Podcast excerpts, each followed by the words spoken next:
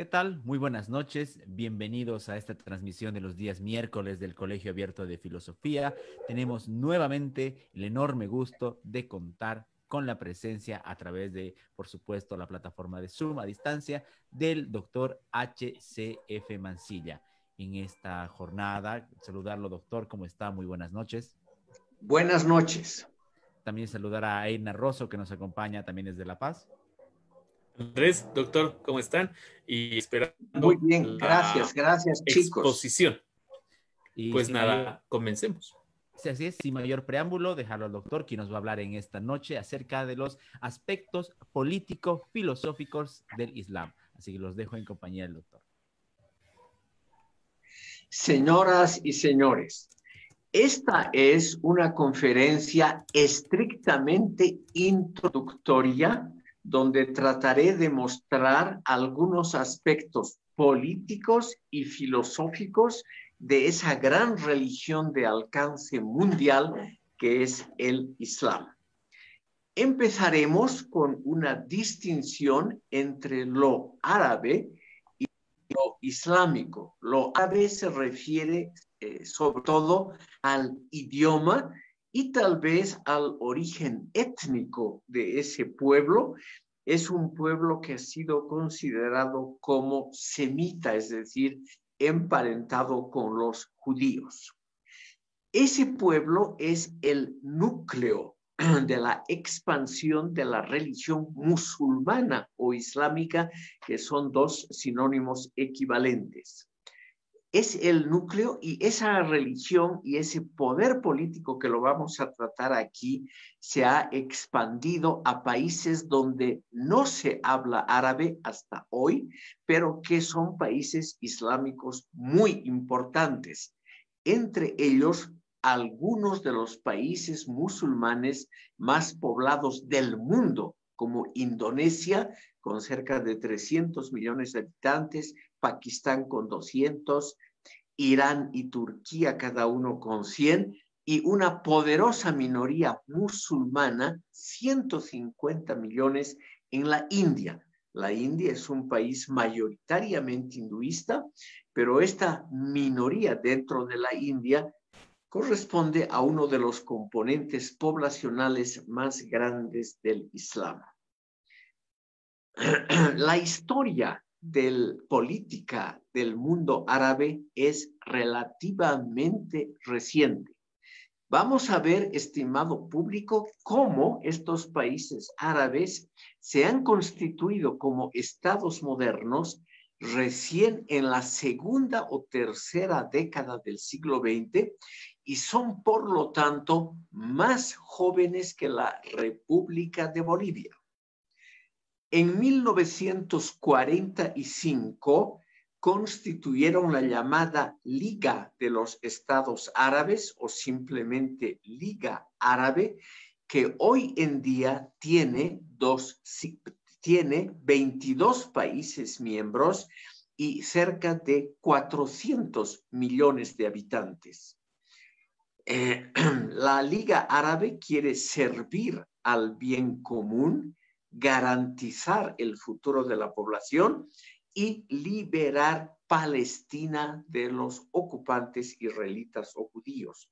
Esas son las tres grandes metas de la Liga Árabe, cuya Secretaría General funciona en el Cairo. Hay algunos países que no son estrictamente árabes, pero por las dudas, si yo me imagino por las fuentes financieras, se han unido a la Liga Árabe como Somalia, Djibouti y las Islas Comoras. Mucho más grande es la llamada Organización para la Cooperación Islámica, conocida antes como la Conferencia Islámica, creada en Rabat, en Marruecos, en 1969. Tiene su sede en Jeddah, en la costa árabe del Mar Rojo, una ciudad de Arabia Saudita muy cercana a la Meca. Tiene nada menos que 57 países miembros, todos los de la Liga Árabe, e incluye algunos casos interesantes como en Sudamérica, Guyana y Surinam, que son dos países en Sudamérica con amplia mayoría musulmana.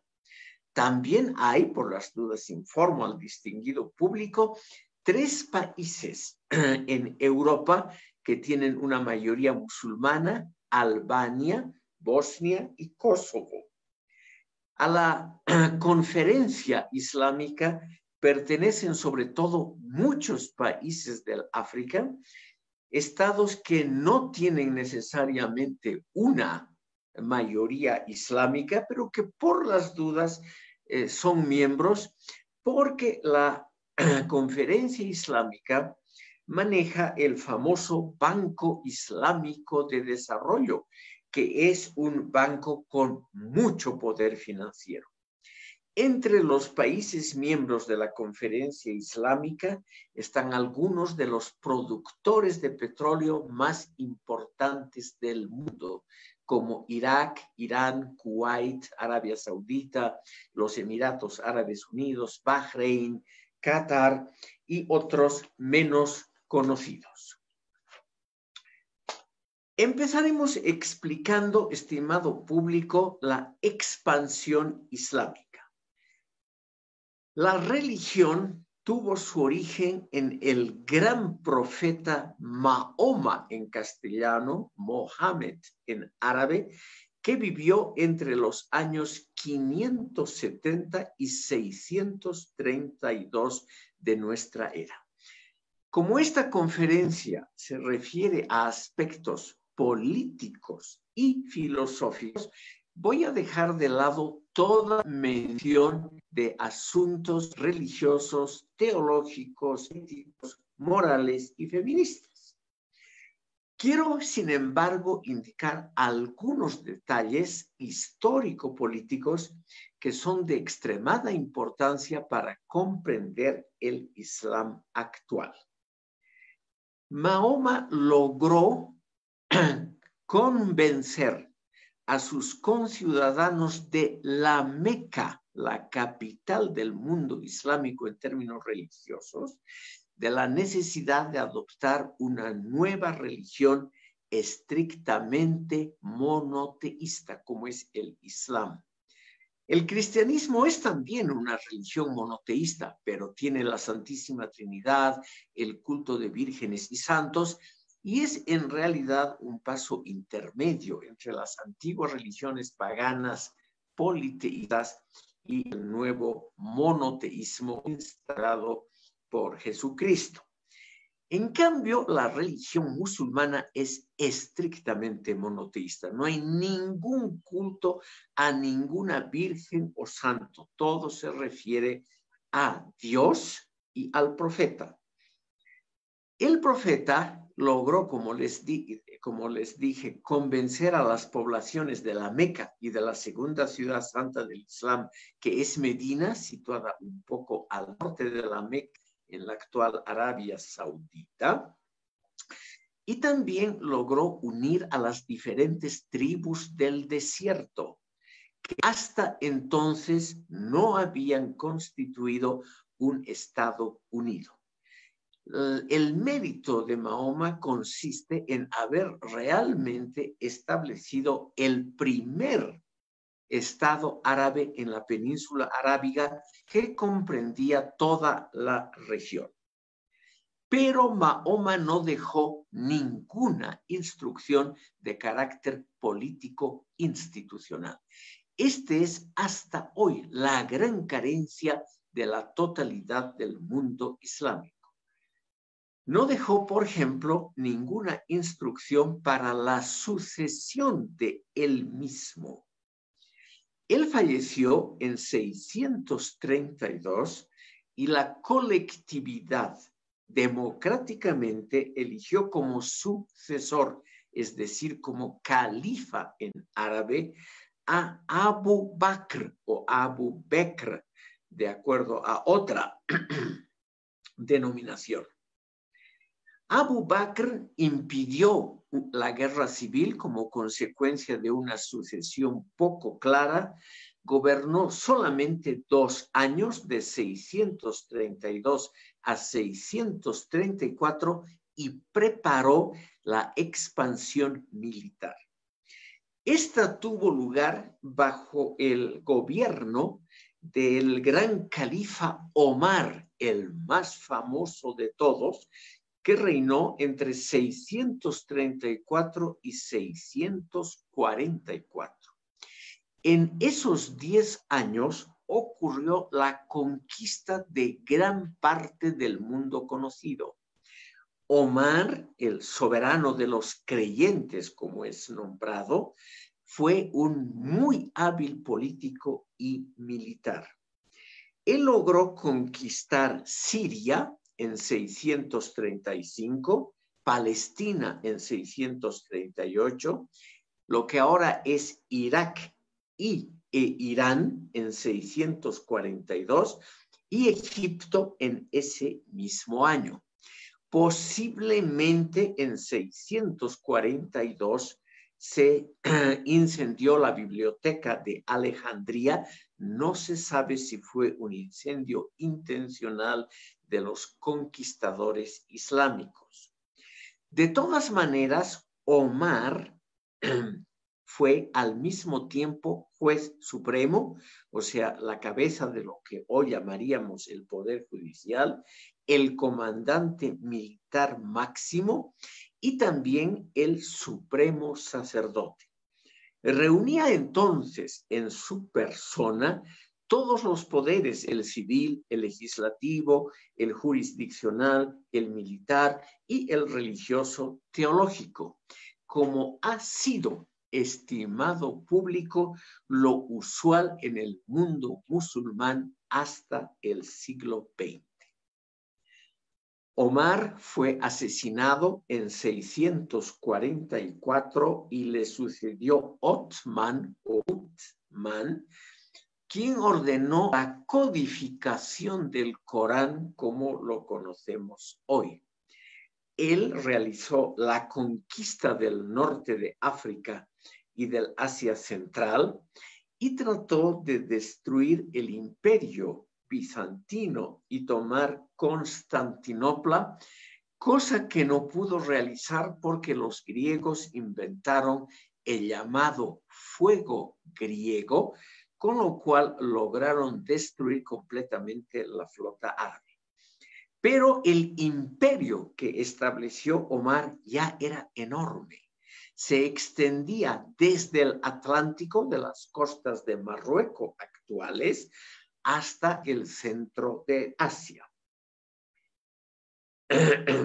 En 656 falleció Otmar, perdón, Otman o Utman y fue sucedido por Ali, Ali era primo hermano del profeta y yerno suyo, casado con la hija favorita del profeta.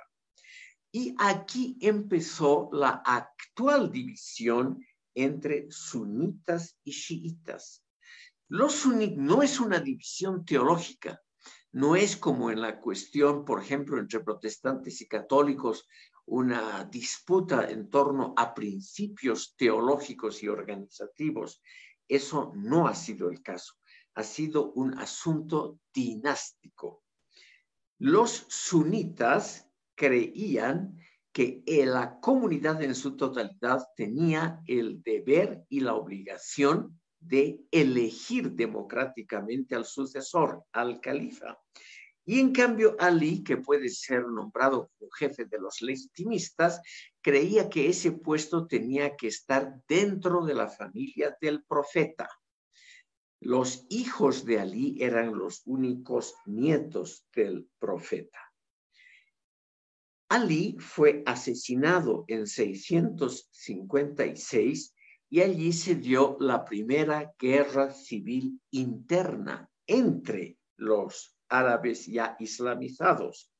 Y esa guerra civil, estimado público, terminó con la victoria de los sunitas, sobre todo con la victoria de la dinastía Omeya, que gobernó entre 661 y 750 de nuestra era.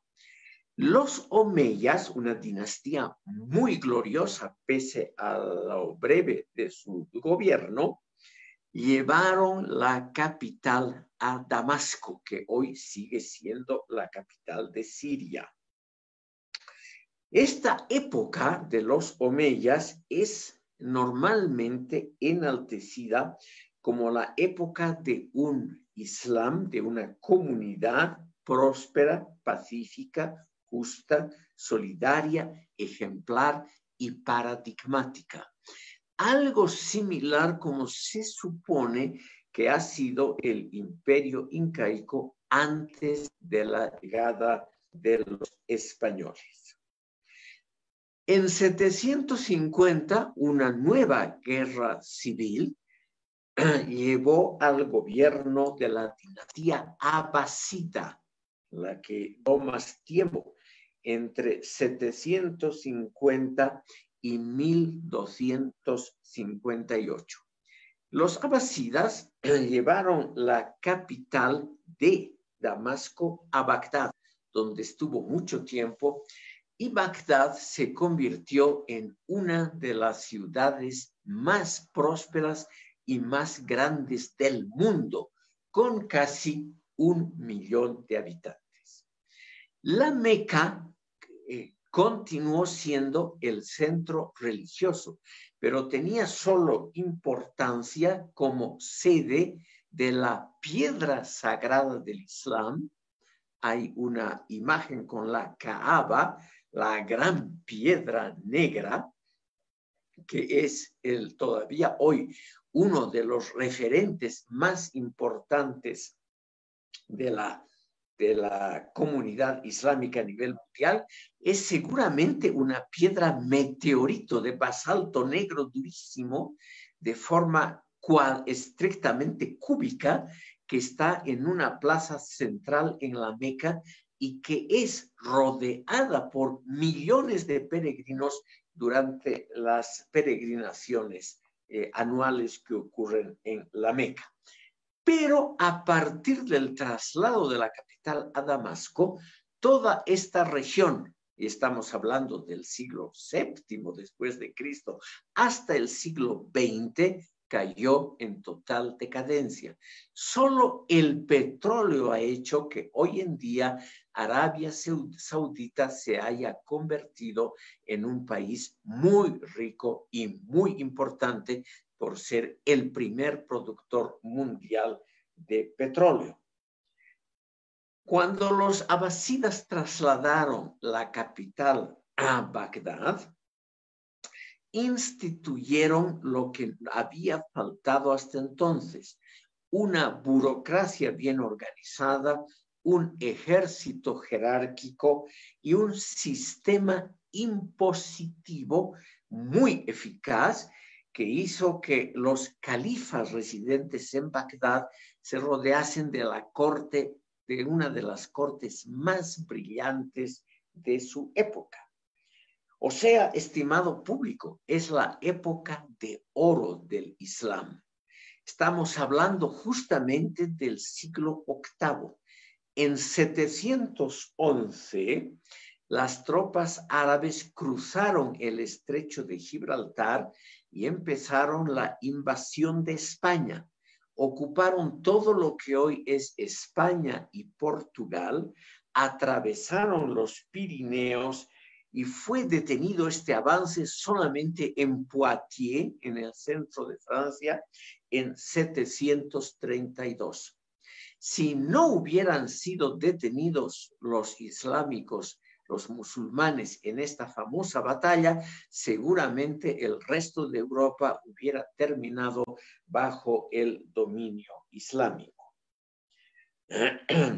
En Bagdad, la dinastía abasida construyó notables edificios y mezquitas, de lo cual, estimado público, no queda absolutamente nada. En 1268, Bagdad fue conquistada por los mongoles enormes ejércitos que procedían del centro del Asia, donde hoy es la República de Mongolia.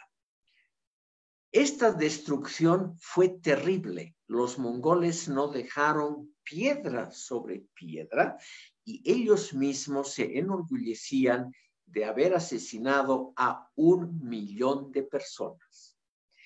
El río Éufrates se tiñó de rojo durante varios días por esas matanzas y luego se tiñó de negro, porque los, los mongoles arrojaron a las aguas del río todos los libros en esa época escritos con tinta que lograron encontrar y destruyeron obviamente todas las escuelas, las proto-universidades todos los centros del saber que encontraron en Bagdad.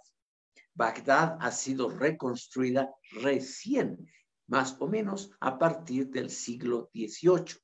O sea, es una ciudad relativamente nueva. Quiero mencionar algunos detalles de la época de oro, más o menos entre 750 y el año 1000, porque es también la época de oro de la cultura árabe islámica como una cultura universal. Esta cultura se ha desarrollado sobre todo en los campos de la arquitectura. Aquí en la pantalla vemos una de las primeras mezquitas construida justamente en el siglo VIII, la mezquita de Kairouan en Túnez, en ese país de África del Norte, que fue también capital de un Estado independiente islámico. Ustedes pueden ver la sobriedad y al mismo tiempo la elegancia de la mezquita de Kairouan con sus columnas tomadas de la cultura bizantina, las cúpulas también imitadas de la cultura romana y de la greco-bizantina, pero con un estilo monumental, pero simple, que ha distinguido esa primera parte del desarrollo del arte islámico. Hubo un gran despliegue de la literatura, del derecho y de la filosofía, de la cual diré luego algo más importante. Bagdad se convirtió en una corte lujosa lúdica, abierta a los placeres. Adoptó el ceremonial, la burocracia y los rangos militares de los persas. El gran imperio persa, que había durado siglos, ese imperio fue reducido por los árabes en el año 642 y el, el país se islamizó muy rápidamente. Y al mismo tiempo, como era gente mucho más culta, lo digo sin ambajes, que los árabes generalmente nómadas que venían del desierto, la filosofía, la literatura, el lenguaje de la corte, el lenguaje militar, todo ello fue tomado de la gran cultura persa.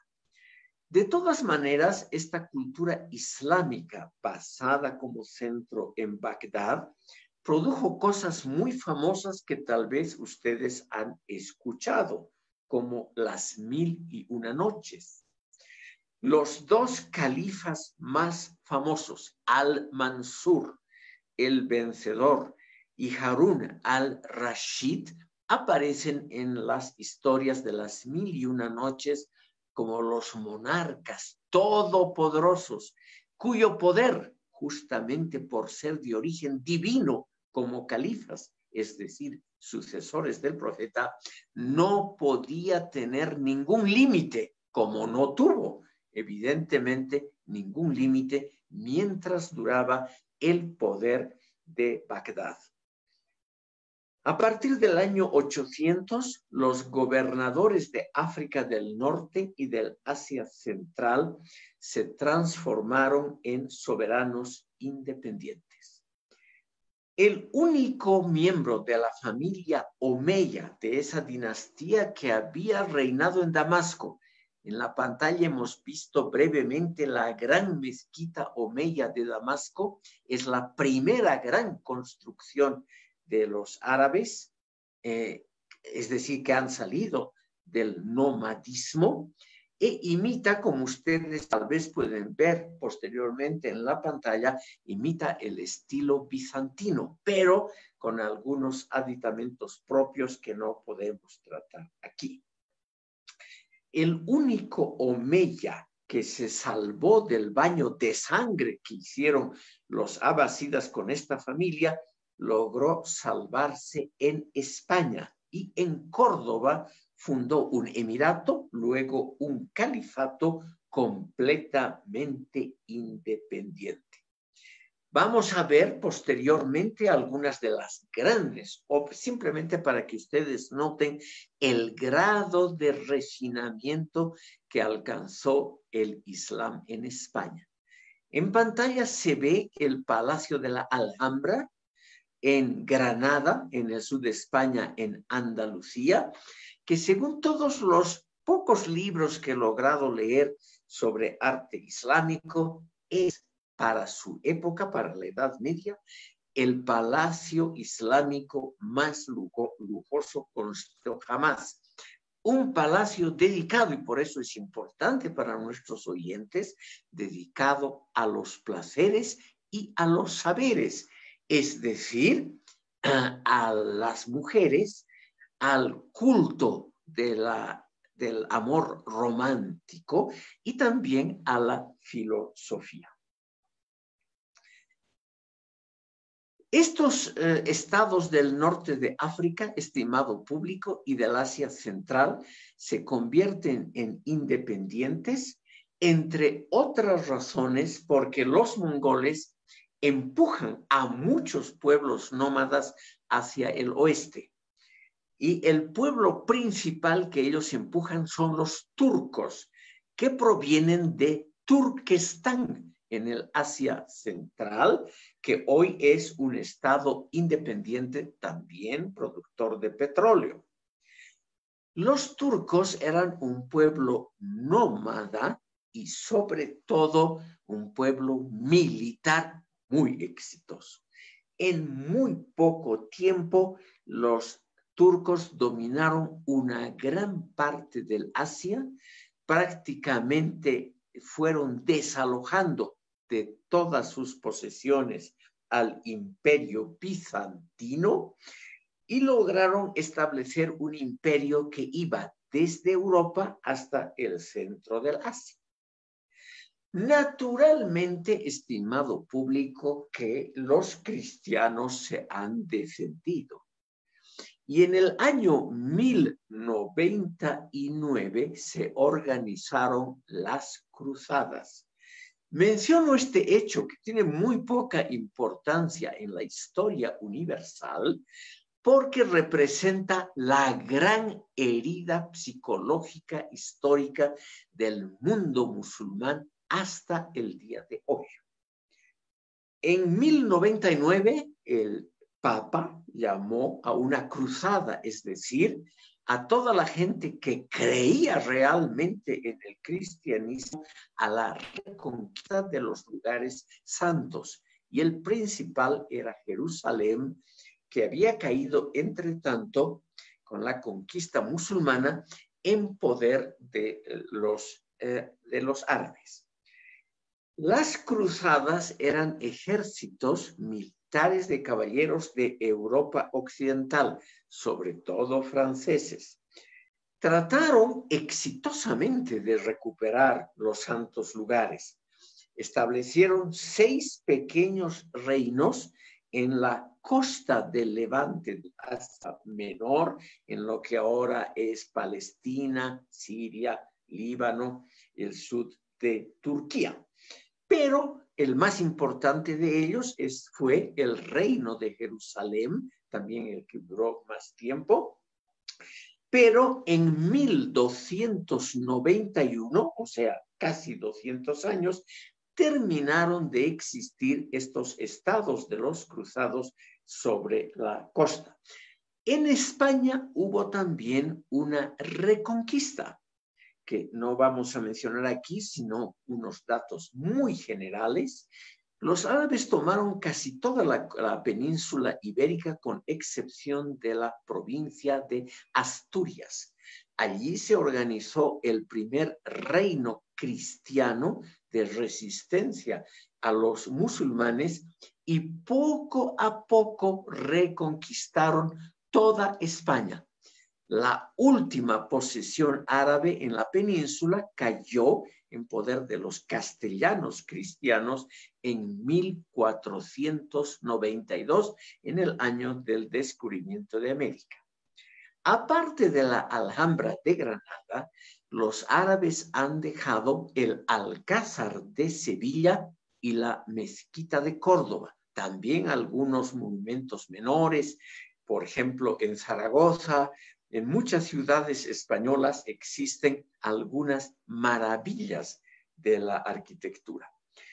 Les ponemos en pantalla eh, la mezquita actualmente Catedral de Córdoba, porque es uno de los edificios más originales que ha producido la cultura islámica en todo el mundo. Aquí en esta fotografía pueden ver ustedes ese mar de columnas y también los techos muy originales de la mezquita de Córdoba, que hoy es la catedral de esa ciudad. ¿Por qué he mencionado la reconquista y las cruzadas? Porque desde entonces, en lo que podemos llamar vagamente la mentalidad colectiva árabe, hay una especie de resentimiento contra los occidentales. Es decir, la idea de que los occidentales se han se han apoderado de tierras estrictamente árabes y que por lo tanto infligen a esa identidad nacional una herida, una vulneración, un trauma que dura hasta el día de hoy.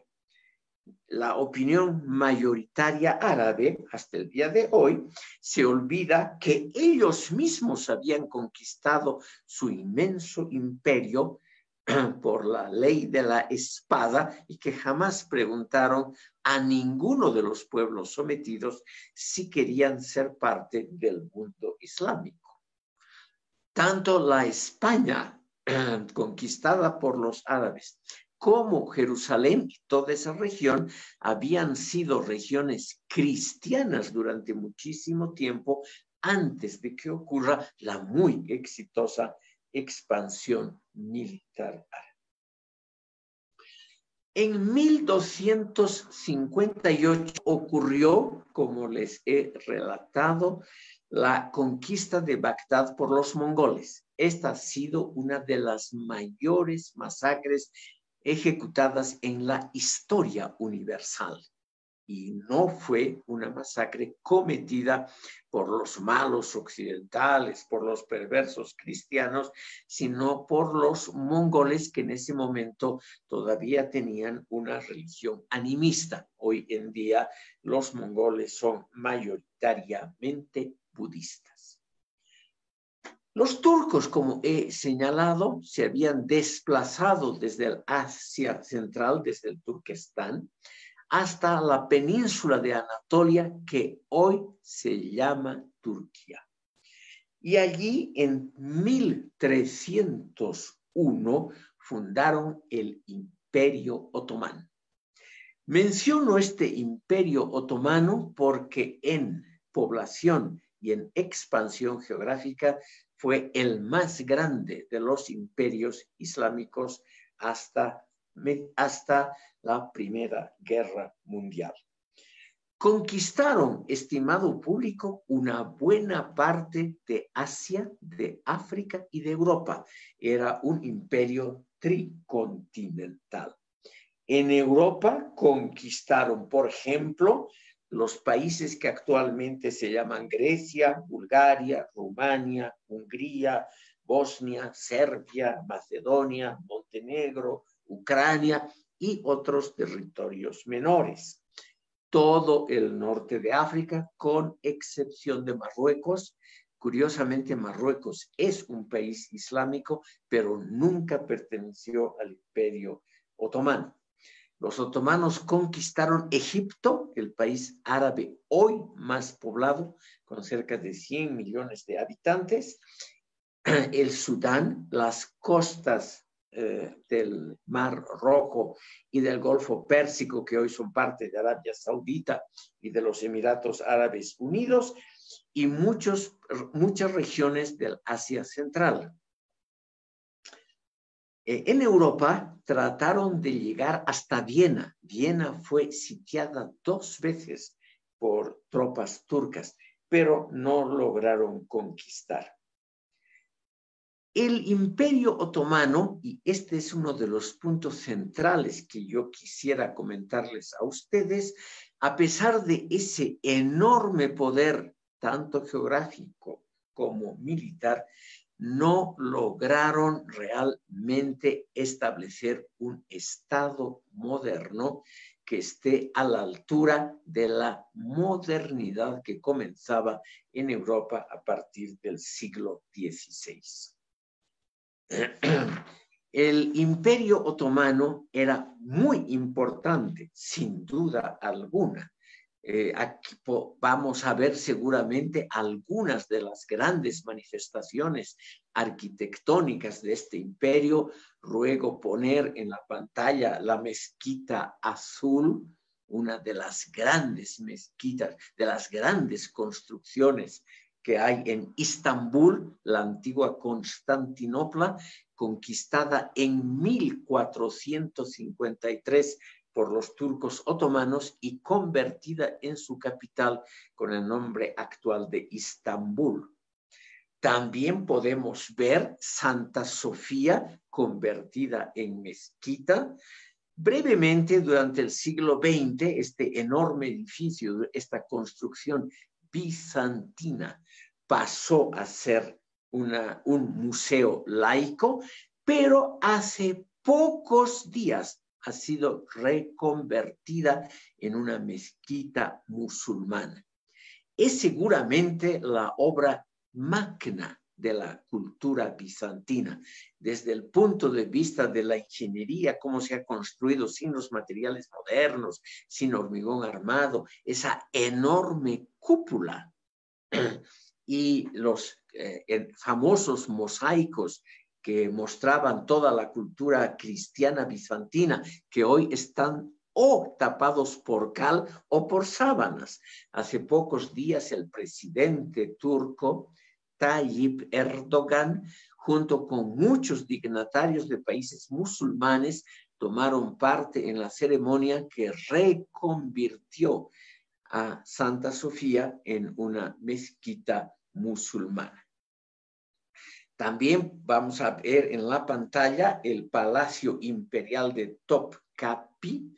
Este palacio, estimado público, fue durante muchos siglos la sede del Imperio Otomano.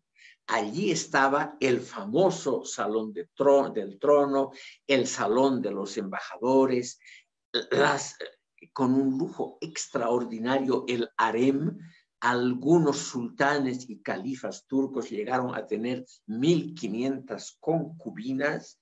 Es realmente un récord de potencia que algunos demostraron. Al mismo tiempo era signo de poder, de una virilidad que irradiaba algo más que lo personal.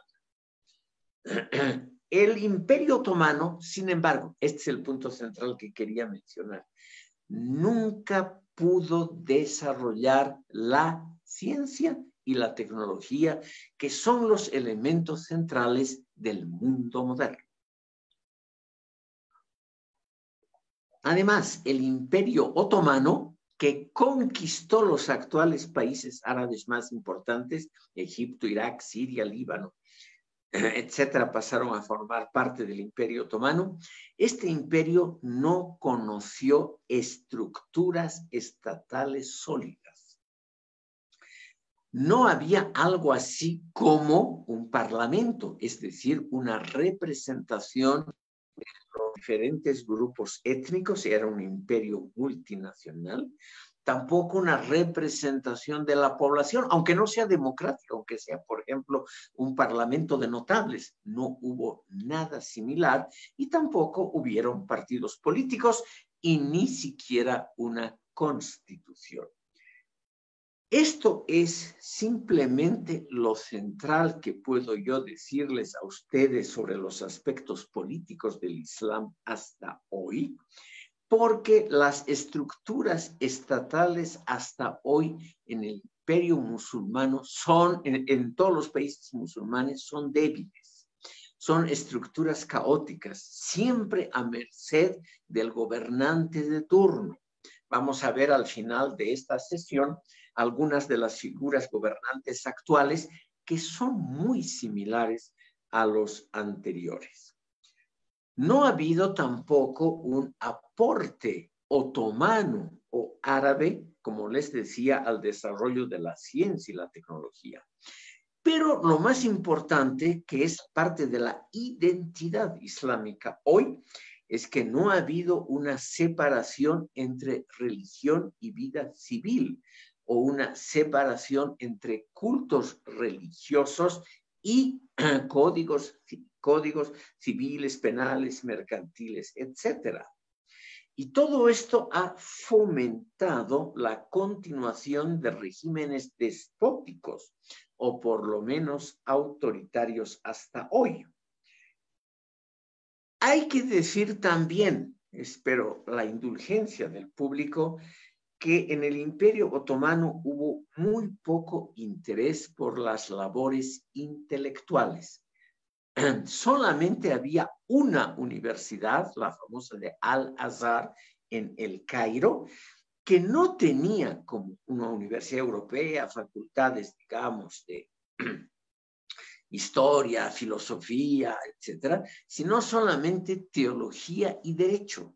O sea, cosas en el fondo muy tradicionales.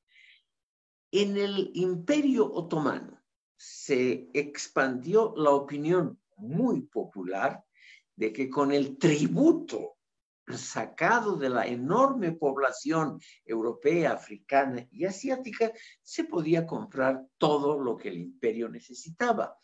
Y esa idea, el dinero que viene de la extracción de recursos naturales, permite comprar todo y por lo tanto suplir todas las carencias del desarrollo es una idea todavía hoy muy ampliamente difundida en todo el mundo islámico.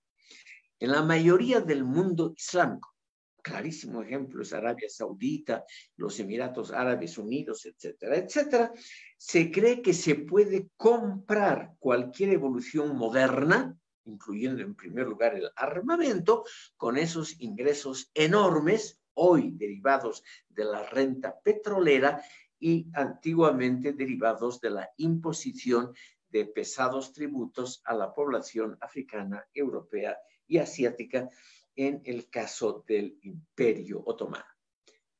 Yo quiero mostrar, estimado público, también que ese mundo islámico ha producido notables obras culturales.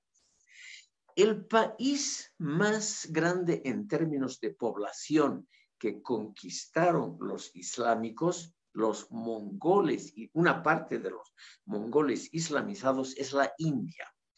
Ellos establecieron en la India, en varias oleadas, eh, algunos estados muy importantes, entre ellos el imperio de los grandes mongoles, que terminó de existir bajo las armas británicas a mediados del siglo XIX. Estos grandes mongoles han, por ejemplo, mandado erigir el Taj Mahal, que aquí lo tenemos en la pantalla, que es probablemente la tumba más hermosa, más lujosa y más impresionante que el ser humano haya construido sobre la faz de la tierra. Aquí ven ustedes ese mármol blanco reluciente, los minaretes a los costados, el interior extremadamente lujoso en la decoración de las paredes. El monumento adentro es vacío, contiene solo la tumba de una favorita de uno de los emperadores de los grandes mongoles de la India y de su esposo. No contiene absolutamente nada más. No es un templo. Los mongoles de la India también construyeron los llamados fuertes Delhi, que fue en parte la capital de los mongoles, y en Agra, otra de sus capitales, donde está el Taj Mahal. Estos fuertes rojos, como se puede ver en pantalla, son realmente edificios de una gran calidad arquitectónica. Yo mismo, estimado público, he gastado mis modestos fondos en la India para visitar estas maravillas de la arquitectura. Y el fuerte rojo en Agra, aquí estamos viendo en la pantalla el exterior, ahora mismo vamos a ver el interior, el fuerte rojo tiene uno de los interiores en mármol brillante con las mejores decoraciones del mundo entero, es decir, un despliegue increíble de lujo.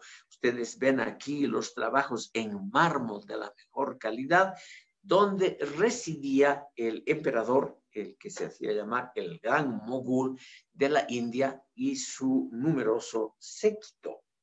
También podemos ver algunos ejemplos de la arquitectura militar islámica en la India.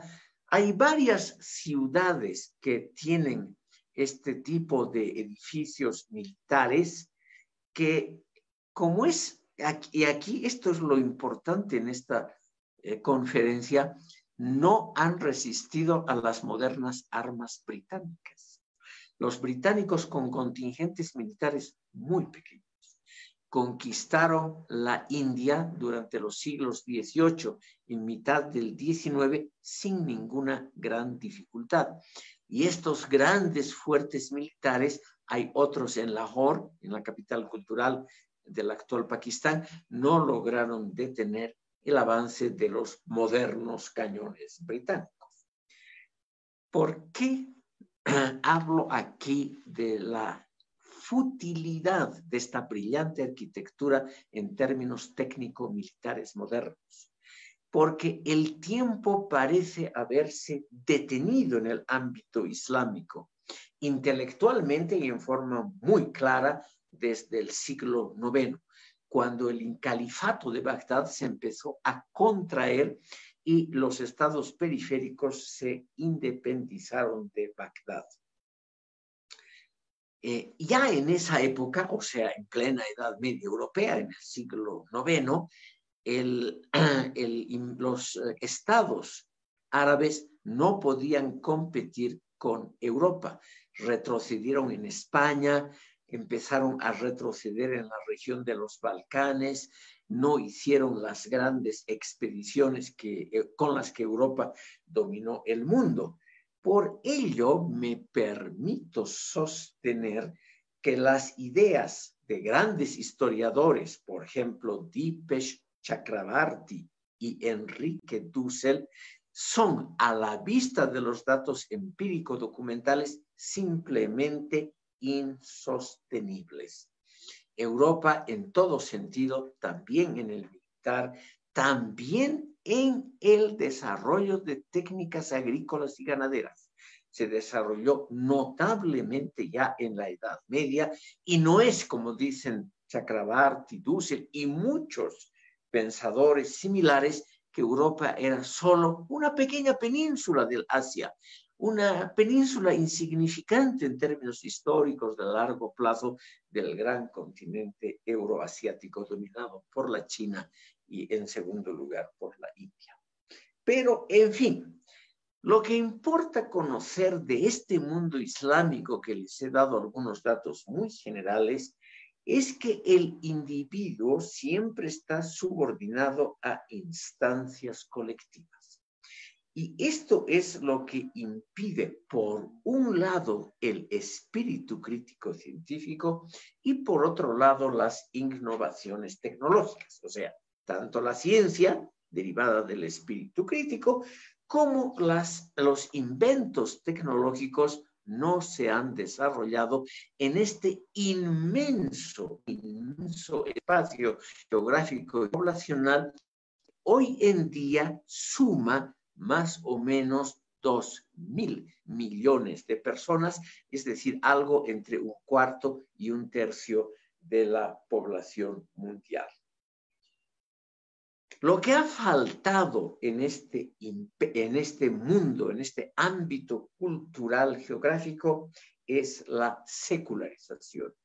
La religión sigue influyendo sobre toda la vida civil de estos países y es una religión que no puede ser modificada o reformada. No puede haber una reforma protestante como ha habido en el mundo cristiano, porque el Corán es la última y definitiva palabra de Dios.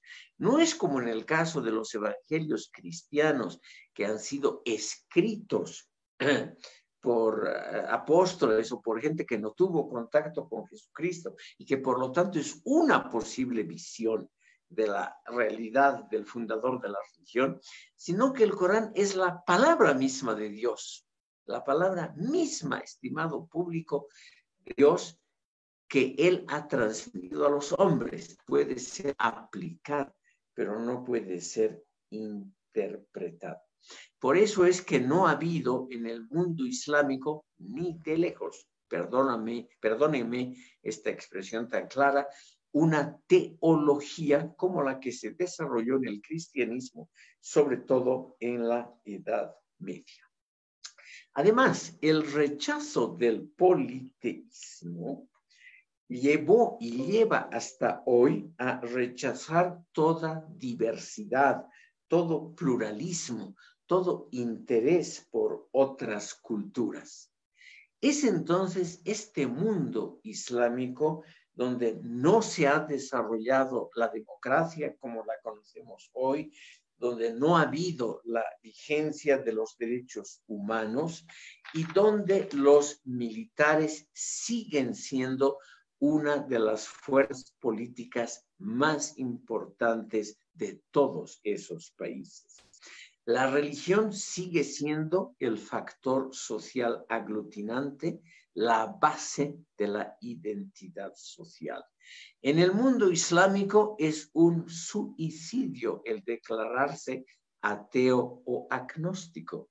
Los propios marxistas y los partidos comunistas del mundo islámico son gente creyente, es gente que hace su peregrinación a la Meca una vez en la vida, etcétera. No es un mundo que se haya desarrollado culturalmente, sino que se ha estancado, aunque económicamente sea muy exitoso. El resultado general me voy a basar en la opinión del sociólogo sirio Bassam Tibi. Los países islámicos son culturas premodernas, preindustriales, preburguesas, que hoy han adoptado una actitud básicamente defensiva ante el mundo occidental. Una actitud, como toda forma de defensa demasiado severa, que se vuelve muy agresiva en los ámbitos sociales más pobres de la población y más postergados por una modernización que no toca a todos, sobre todo en los países por islámicos más eh, grandes en población como Indonesia Nigeria, Pakistán, Bangladesh, etcétera. Obviamente la riqueza no ha llegado ni a las capas medias ni a las capas subalternas de la población. Y ahí, en esas capas, es donde se reclutan los terroristas y los partidarios de la Guerra Santa, que son naturalmente dirigidos, comandados, manipulados por las élites políticas, por las élites políticas, por ejemplo, de movimientos como Al-Qaeda y muchos similares. En esos grupos se reclutan los, esa masa de los partidarios, yo llamaría acríticos, de los grandes líderes políticos religiosos de la actualidad. En la pantalla lo tenemos al gran líder iraní, persa, al ayatollah Khomeini, que después de la revolución islámica victoriosa en Irán, en febrero de 1979, asumió el poder total de ese país, que lo ha delegado al morir al actual líder religioso, que es Ali Khamenei el presidente elegido de Irán, el parlamento iraní, todo ello, estimado público, está subordinado a, primero a Khomeini y actualmente a Ali Khamenei. Aquí vemos una multitudinaria manifestación persa que lleva un retrato del gran líder Khomeini. Vemos, es una masa amorfa no podemos prácticamente distinguir los rostros, pero vemos muy claramente la figura del líder. O sea, es la clásica figura de un líder todopoderoso con una masa gigantesca de oyentes, seguidores, adherentes que no tienen voz propia y naturalmente que no se atreverían nunca y no se atreven hasta hoy a ejercer una función crítica. Tenemos también algo similar, aunque no tan grave en otros países. Quiero mencionar muy brevemente al presidente Tayyip Erdogan de Turquía. Vamos a ver ahora una imagen de él, porque él gobierna un país islámico, pero laico en el papel. Turquía dejó de ser un califato y una monarquía después de la Primera Guerra Mundial. Durante ese, esa conflagración, Turquía estuvo aliada a Alemania y a las potencias centrales y fue naturalmente derrotada por los aliados durante la Primera Guerra Mundial.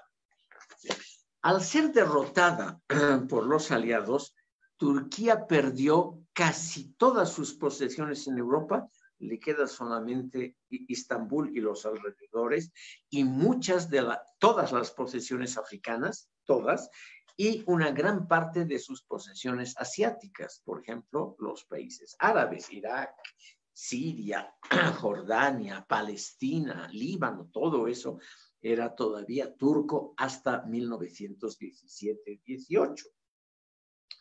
Todo esto ha significado, estimado público, que Turquía se convirtió en un Estado laico y relativamente exitoso hasta que subió al poder al mando de un partido populista el presidente Erdogan, que en forma muy astuta, eso hay que reconocerlo, une las tradiciones estatales turcas modernas con un renacimiento del Islam. O sea, él es el presidente constitucional de un Estado laico, pero con mayoría musulmana, que debe su poder a las masas de campesinos generalmente poco informados sobre asuntos eh, públicos modernos, una masa de campesinos que lo apoya sin ninguna crítica. El presidente Erdogan, el presidente Erdogan, estimado público, es extraordinariamente hábil para conseguir apoyos. Visita a los principales líderes del mundo. Vamos a ver unas imágenes donde se lo ve con la primera ministra, con la canciller federal alemana Angela Merkel, con el presidente Trump. Las diapositivas están más abajo, estas que muestran a Erdogan con los grandes líderes mundiales, con los reyes de Arabia Saudita, con el presidente ruso Vladimir Putin, con el presidente chino Xi Jinping, en fin, con toda la gente importante. Hasta pueden ver ustedes una fotografía de Erdogan con su esposa a la izquierda, que está con Nicolás Maduro, presidente de Venezuela, y la esposa de Maduro a la derecha. Es extraordinariamente hábil para combinar cuestiones muy modernas. Ningún monarca turco de la antigüedad eh, dejó el país. No existe crónicas de ningún monarca turco que haya estado fuera de Turquía. Mientras aquí el presidente se dedica naturalmente no solo a conseguir aliados, sino también a difundir el comercio turco y hasta la cultura turca. Quiero señalar el hecho muy interesante de que en Bolivia y en países latinoamericanos se conocen muy bien las telenovelas turcas, que son muy populares en América Latina ese tipo de dirigente autocrático, autoritario, que no consulta para nada a la población o a gremios como por ejemplo partidos políticos, también se repite en Egipto. Van a ver ustedes en la pantalla al presidente, eh, al presidente Fatah al-Sisi, mariscal, al mariscal al-Sisi, el actual presidente de Egipto. El presidente de Egipto ha sido confirmado por elecciones generales. Yo me imagino relativamente libres porque esa figura del líder ha sido en Egipto siempre muy popular. Es decir, el presidente al-Sisi cuenta con una vieja tradición de enorme popularidad del ras, o sea, del príncipe del país. Eh, Nasser a mediados del siglo XX, eh, Mubarak, el antecesor de él. En fin, es una larga tradición de jefes militares, luego de ser nombrado mariscal, usa ahora trajes civiles, y se dedica también a mostrar la importancia creciente de Egipto en el mundo islámico. Él apoya, por ejemplo, al mariscal Khalifa Haftar. Ustedes van a ver unas imágenes de este líder libio, imágenes que nos muestran también a un autonombrado mariscal. Aquí en esta fotografía está Erdogan, eh, al-Sisi y el mariscal Khalifa Haftar a la derecha. Van a ver unas fotos donde está él, es un militar muy elegante.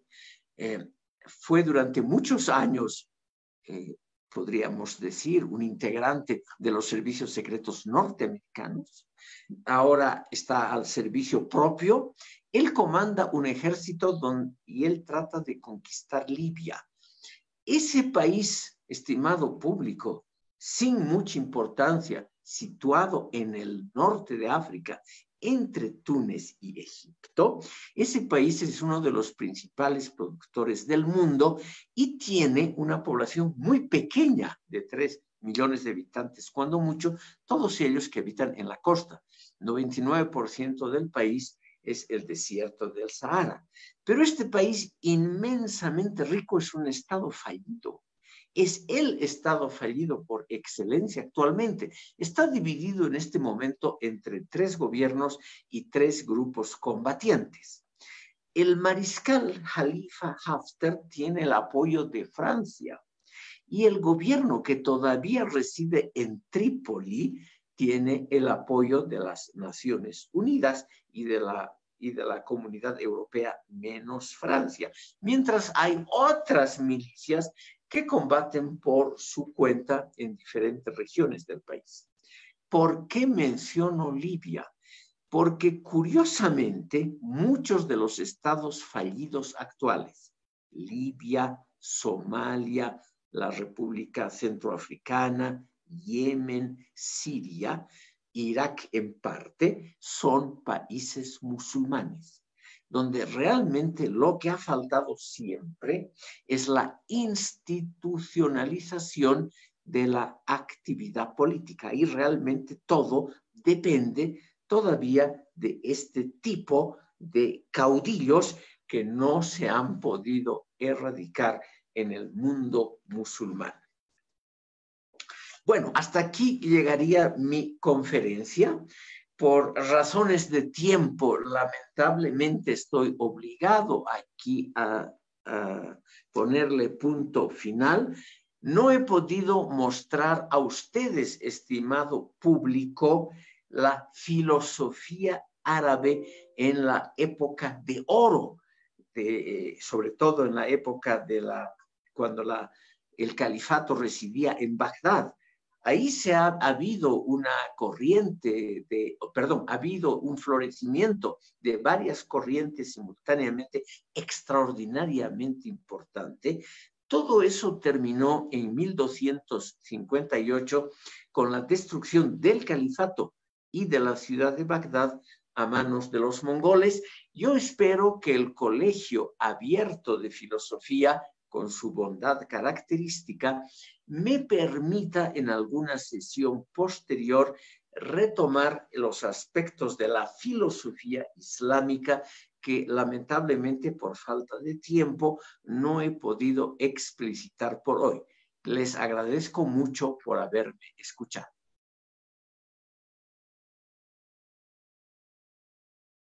Nosotros le agradecemos a usted, doctor, por habernos acompañado en esta muy interesante charla, no solamente desde el punto de vista histórico, sino crítico.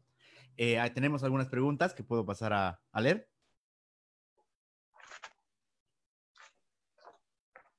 ¿Empezamos con las preguntas, doctor? ¿No hay problema? Sí, por favor. Ok, un segundo.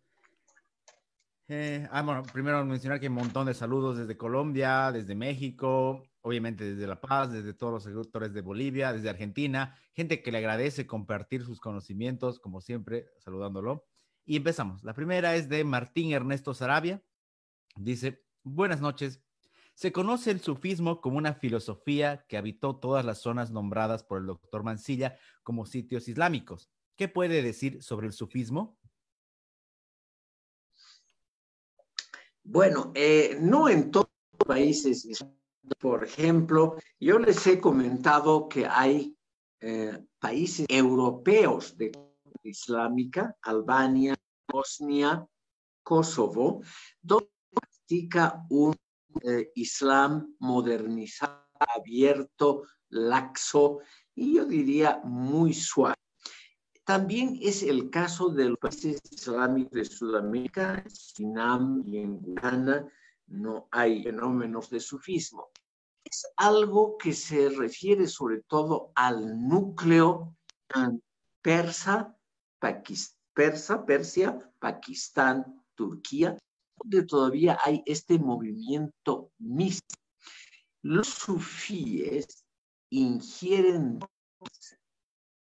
eh, que los, eh, eh, perdón, drogas a bailes y ejercicios rituales, solo el hombre. Y con estos ejercicios tratan de comunicarse con Dios de forma directa. Es una clara tendencia mística. En favor de ellos hay que decir que la mayoría de las corrientes sufíes han sido muy pacíficas, pero no tienen ya eh, una gran importancia son finales.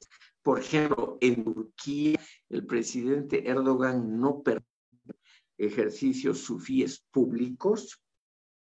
Eh, sobre todo hoy se ha reducido a Pakistán. Estos sufíes, lamentablemente, han logrado producir teología que de lejos podría ser comparada a la producción occidental.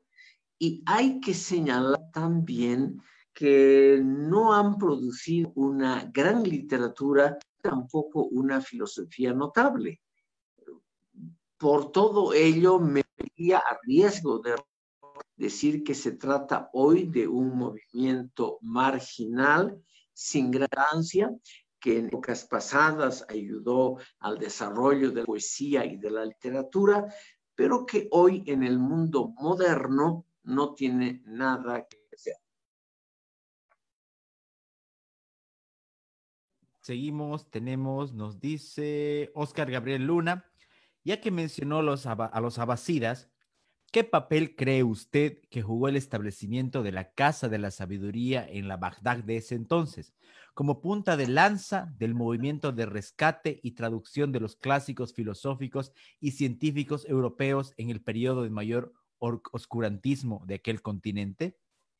¿Por qué parece ser que cada gran modelo de civilización en el planeta termina cediendo su vigor ante espectros del conservadurismo más recalcitrante?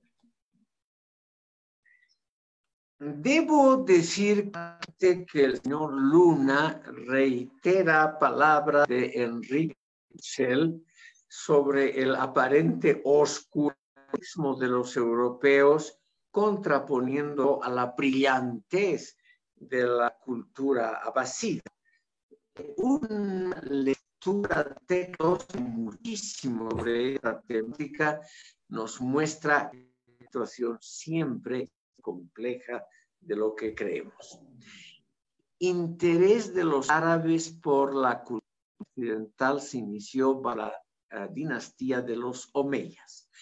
Primeras escuelas traductores casas del saber se han establecido en Damasco, o sea, la capital actual de Siria, también la capital del califato Omeya. Hemos visto rápidamente en una de las eh, imágenes la gran mezquita Omeya en Damasco. Y esta mezquita en gran parte contenía, porque es una mezquita enorme, es una cuestión que imita claramente modelos bizantinos, es una construcción que albergaba muchas dedicadas al saber, la conservación de los escritos griegos, latinos, siriacos y otro origen. La Casa del Saber en verdad ha sido una especie de claro, el imperio Asida era mucho más poderoso que ya, por lo menos en sus dos primeros siglos tenía más recursos, y los abasíes, igual que los omeyas, han fomentado filósofos, operadores, literatos, muchos, siempre que estos no hablen de cuestiones políticas y no se interesen o no interfieran en la administración pública del imperio abasida. Lo mismo bajo los omeyas. En eso no ha habido diferencia. Si el Colegio de Filosofía me brinda posteriormente oportunidad, a mí me gustaría dar una conferencia sobre la filosofía islámica que justamente se desarrolló a partir de esas casas del saber en Damasco y en Bagdad, también en otras ciudades como Mosul, Kufa, Sama, otra de las grandes capitales del Imperio Abasida, también existieron casas del saber más o menos importantes. Pero, y aquí viene lo contra la posible opinión del señor Luna, era un saber conservacionista, o sea, preservaba el saber clásico, muy buenas traducciones. Yo no puedo conocer o no puedo opinar sobre la calidad de las mismas, pero la literatura conoce el excelente trabajo de los eruditos omeyas y abasidas, pero no han sido ideas originales. En el campo, de la filosofía política, no ha habido ningún aporte eh, novedoso eh, instauración de instituciones, reglas, eh, nada de eso que, que es el orgullo de la filosófico-política occidental. Nos dice, un segundo, por favor. Ajá. Jorge Alberto Cerda menciona, doctor Mancilla, la obra de Ataturk para secularizar a Turquía desde el siglo XX ha fracasado o está a punto de ser sepultada por los radicales religiosos. Mencionaba también usted un poco lo de, lo, de la mezquita y ese tipo de expresiones. Eh, lamentablemente es así. Eh, por que he mostrado la mezquita hoy de Santa Sofía. Creo que el turco que tengo aquí presente, porque la conversión de Santa Sofía, de un museo laico, que fue la obra de Atatürk, entre muchísimas cosas que él hizo, en una mezquita, es claramente un triunfo de las fuerzas conservadoras sobre las fuerzas reformistas laicas hizo este militar. Atatürk, que se llamaba Kemal, este hombre eh, era un militar turco, eh, muy hábil, el único militar cuyas tropas no perdieron terreno ante las ofensivas de los occidentales en la Primera Guerra Mundial, y naturalmente fue la figura dominante a partir de 1922-23, cuando él tomó el poder en lugar del sultán y califa fue destituido. Atatürk hizo una obra de modernización, democratización, urbanización, etcétera, la Turquía de los años 20 y 30. Esa obra lamentablemente no fue continuada. Cuando él falleció antes de la Segunda Guerra Mundial, sus sucesores y los partidos políticos que ahora están en el poder han desmontado la obra de Atatürk. Por ejemplo, el gran Atatürk era el Partido Socialdemócrata, un partido de la izquierda morada. Y ese partido es un no insignificante, pero es un partido que ya no tiene mucho que decir Turquía moderna. Y además, en eso tiene razón el señor Cerda, se puede hablar de un fracaso de Atatürk, porque para adeptos ante el también este partido socialdemócrata está dotando paulatinamente los, eh, toda la llamada de la religión.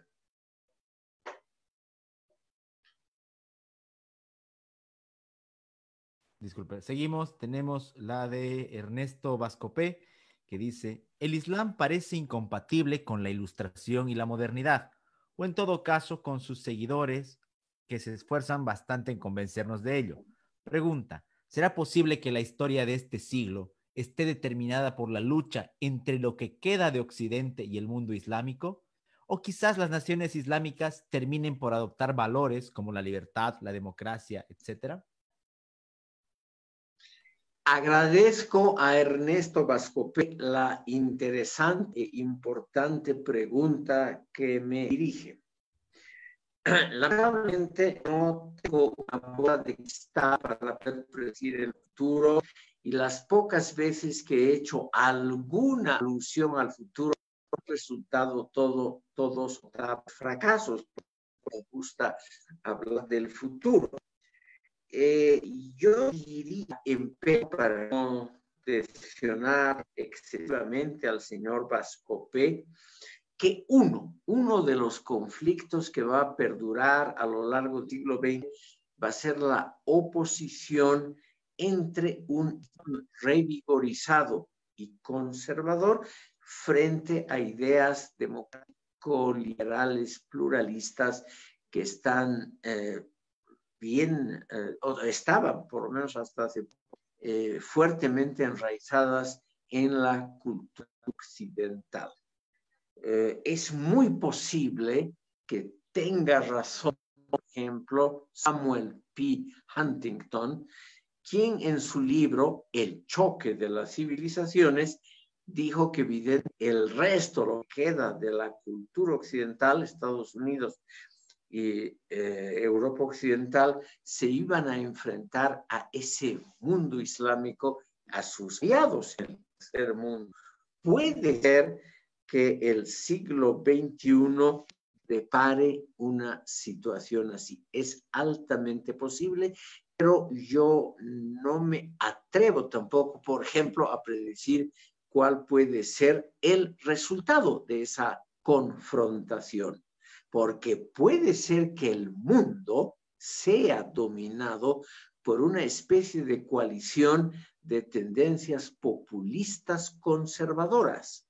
Puede ser que el mundo del futuro sea un mundo dominado por el autoritarismo que combina la economía privada de libre mercado en el interior, eh, perdón, en la economía con eh, formas totalmente autoritarias de gobierno, lo mismo en muchos países, con una con un posible resurgimiento del populismo latinoamericano que tiene formas similares también en Europa Oriental, Polonia y los notables países están en ese camino, y también con, eh, con el mundo islámico. Puede ser que haya una coalición triunfante de esas fuerzas autoritarias que sean tolerantes con, la, con el desempeño económico basado en el mercado libre, pero que nos impongan una dictadura político-militar. Por lo menos no hay que excluir esa posibilidad.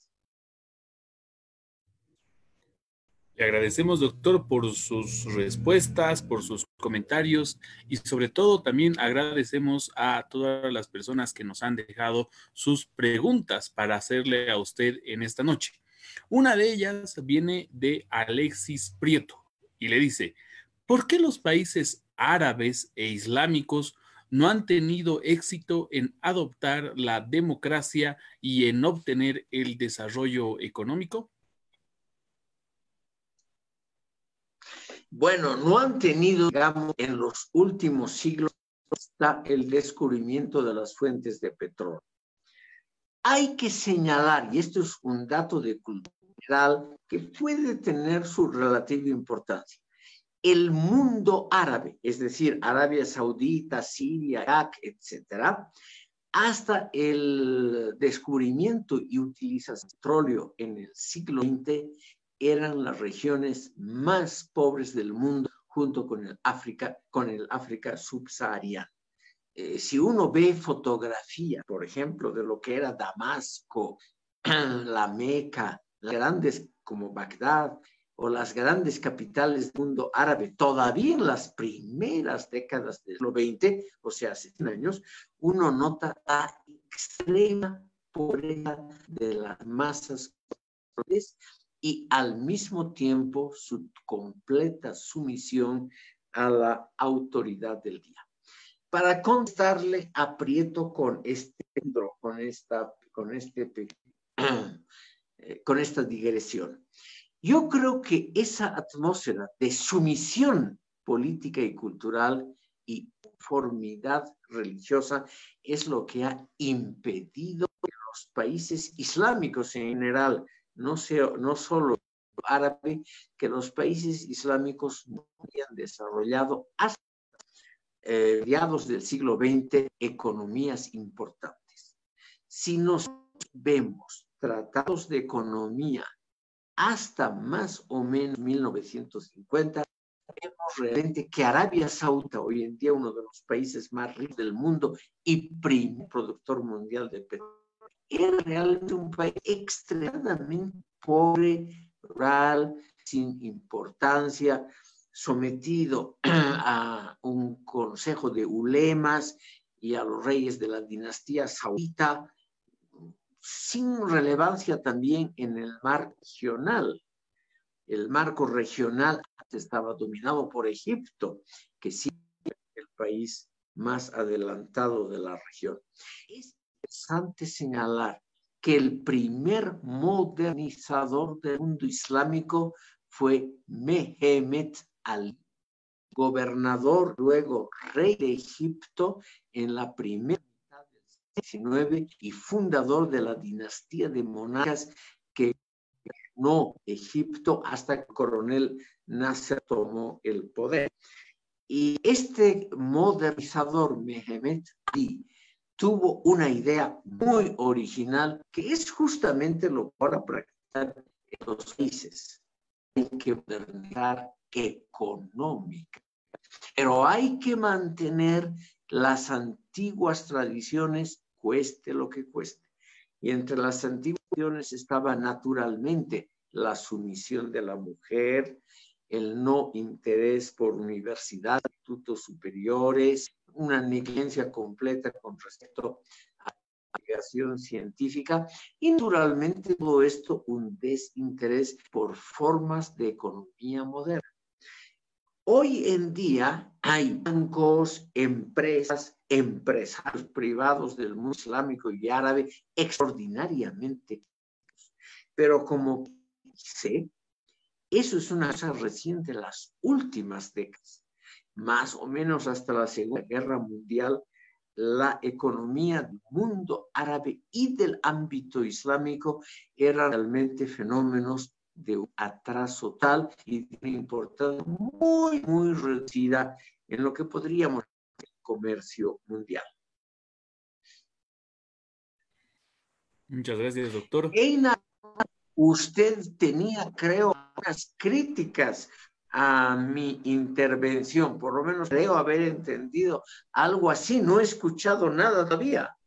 Estoy, estoy preparando algún comentario y le quiero hacer con referente a esto que recién acabo de adquirir, es el Corán de una fundación que es la Bajij Mullah Uek, que eh, la tradujo directamente del Corán al español. Y le voy a comentar ahí unos aleyas que son las primeras descripciones en donde se hace la configuración del enemigo en el Corán, pero antes de eso, déjeme buscar dónde están esas aleyas específicas y le hago esta pregunta de Steve Fabián Conde Ordóñez, que dice, ¿qué papel tuvieron los árabes, maestro Mancilla, en su época de oro, en la recuperación de la cultura griega?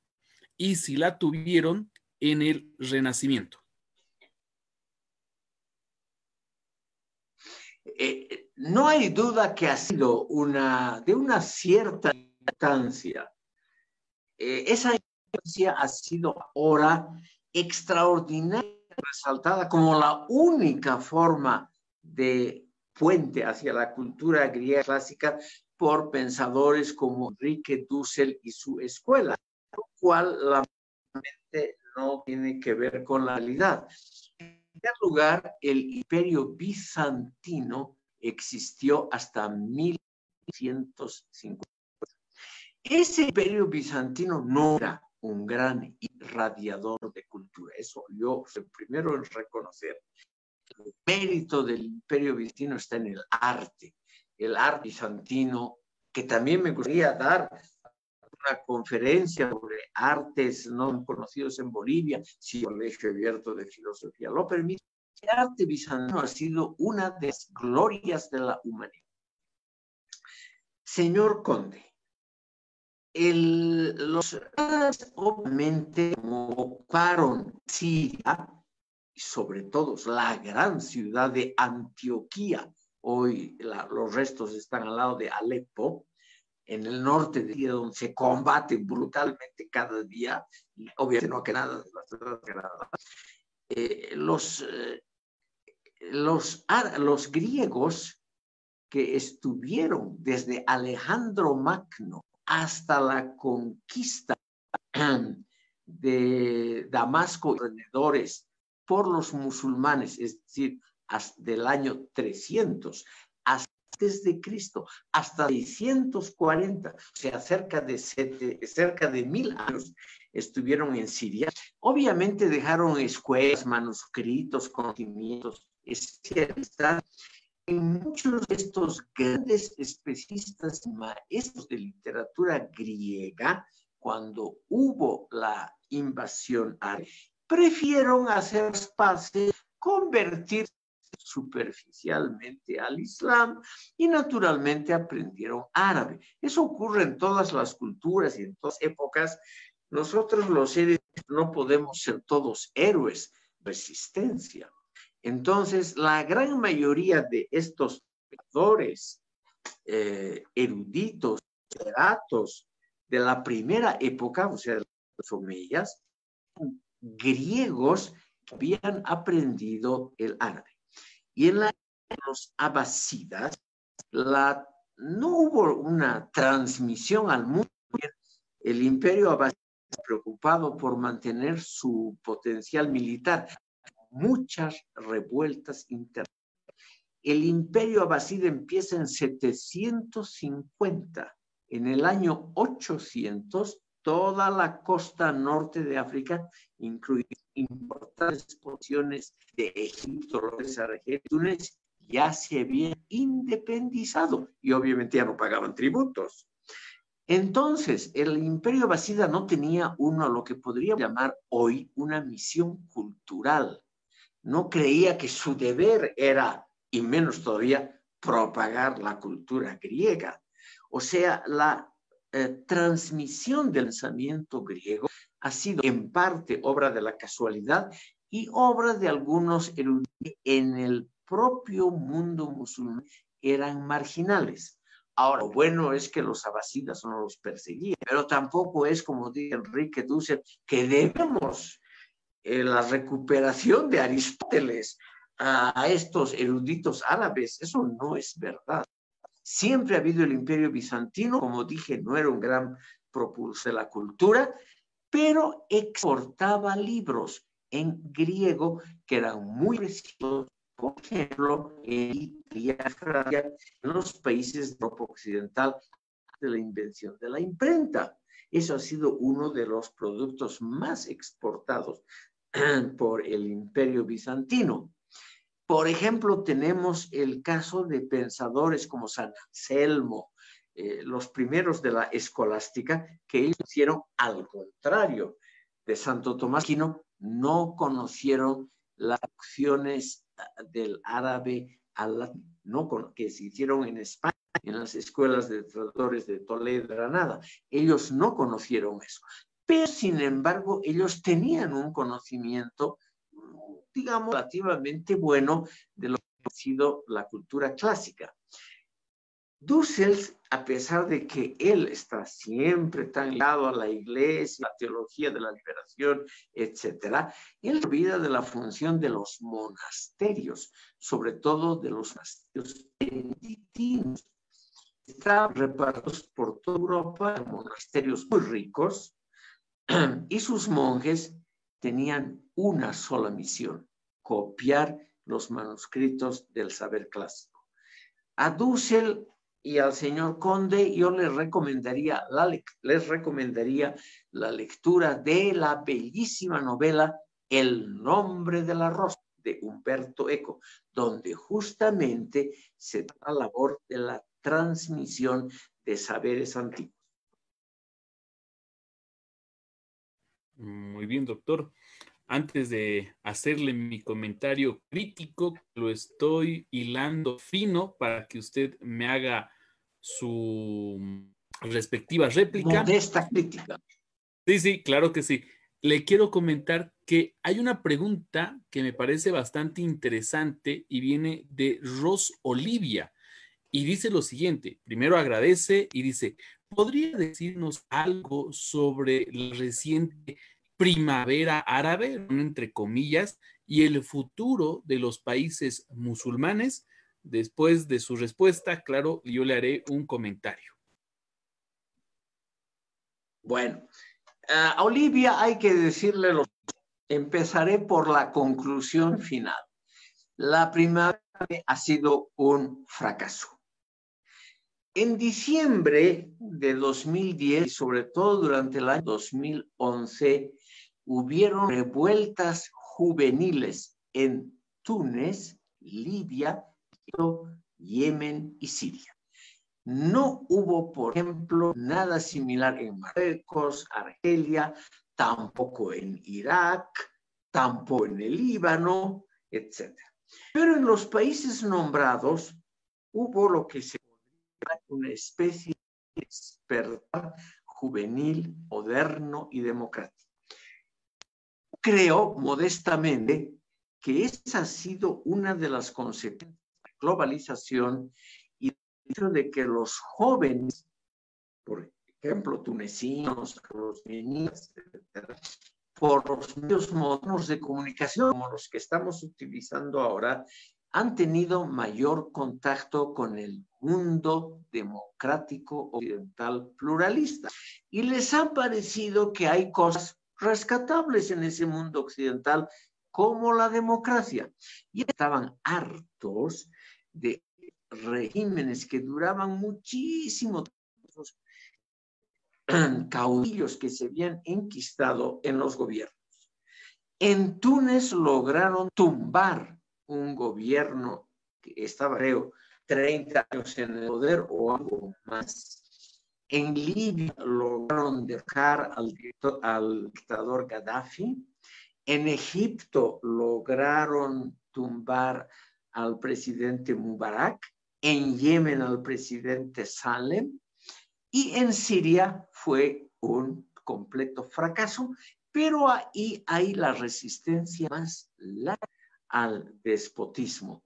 Todavía los rebeldes sirios con unas pequeñas áreas en y sobre todo en la región de Alepo, era la capital de la Siria griega. Eh, Olivia, hay que decir que la primavera fue un simpático despertar de las juventudes, sobre todo de la juventud urbana universitaria. Y aquí hay que reconocer el papel más o menos positivo que han jugado las universidades y los centros superiores en los países árabes donde hubo esas revueltas.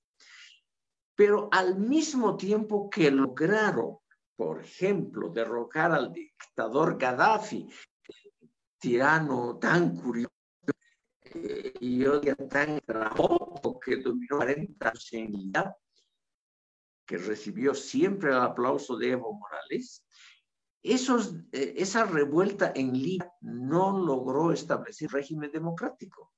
Hoy en día Libia es un estado fallido con tres gobiernos que se sin piedad, naturalmente, en coaliciones cambiantes, a veces cambia el mismo día.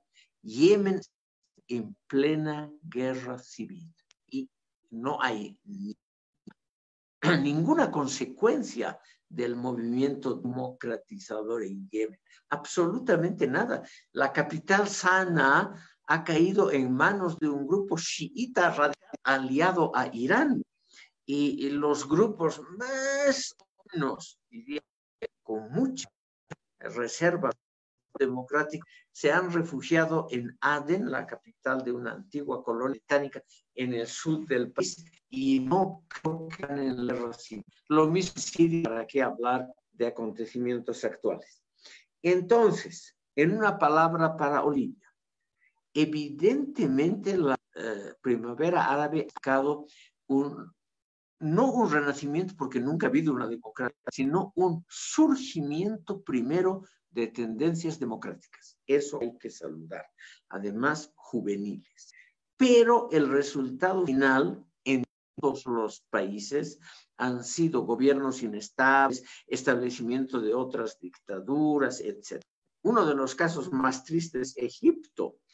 Las uh, gigantes demostraciones públicas en la Plaza de la Libertad, en el Cairo, en otras ciudades, logran tumbar al general Mubarak treinta y tantos años presidente de Egipto, pero al mismo tiempo dan paso a una nueva, a un nuevo gobierno autoritario manejado por el mariscal Fatah.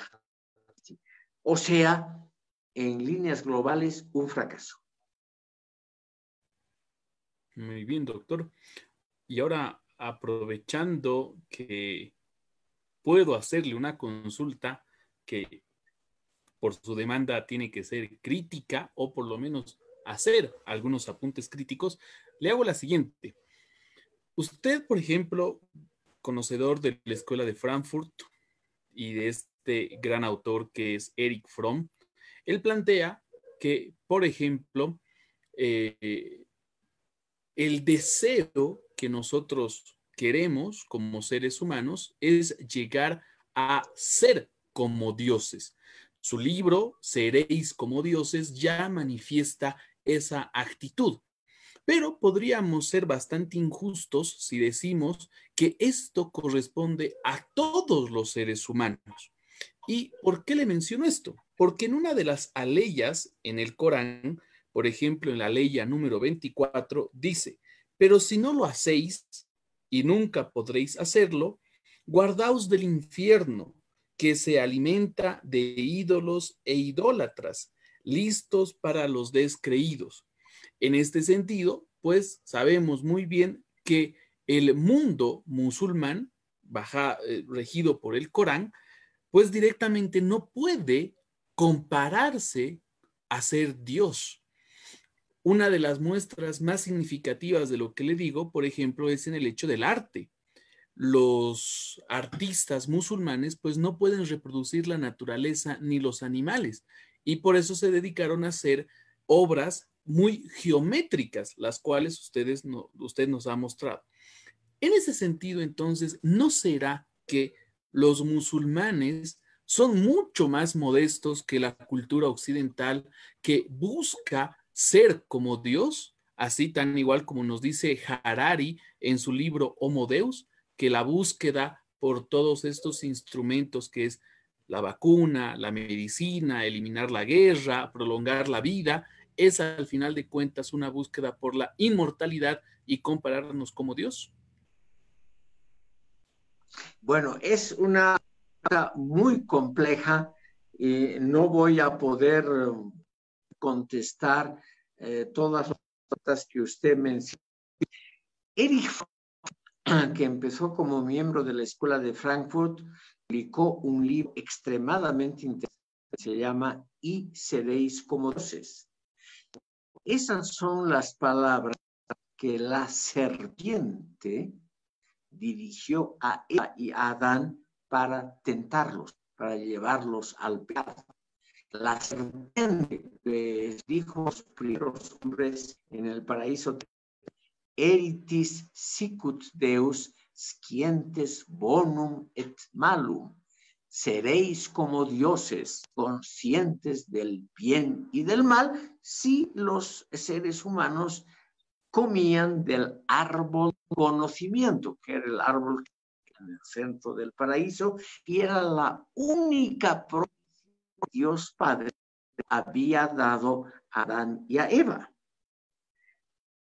los seres humanos comieron, se sintieron inmediatamente desnudos, es una hermosa metáfora, porque vieron inmediatamente sus deficiencias, sus carencias, que se miraron críticamente a sí mismos después de comer, notaron que estaban desnudos, es decir, expuestos al peligro. Desnudos en este sentido no tenían corazón contra el exterior. Pero las palabras, y me imagino que usted, gran admirador de la literatura alemana, se refiere al Fausto de Goethe.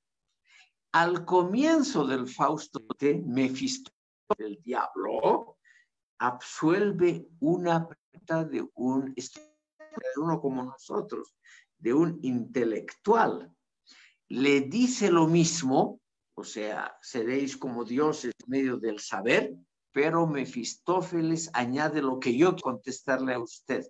De tu semejanza divina ya te asusta. Porque esto significa que el ser humano puede evidentemente tener semejanza con Dios, tratar de conocer el universo. Pero al conocer las leyes de la naturaleza, puede también actuar sobre la naturaleza y pueden con la deducción ecológica que resultan procesos negativos para la propia humanidad. Es por ello, estimado público, que hay un elemento positivo en la cultura musulmana Y ese elemento es descreer de las facultades omnipotentes del hombre occidental.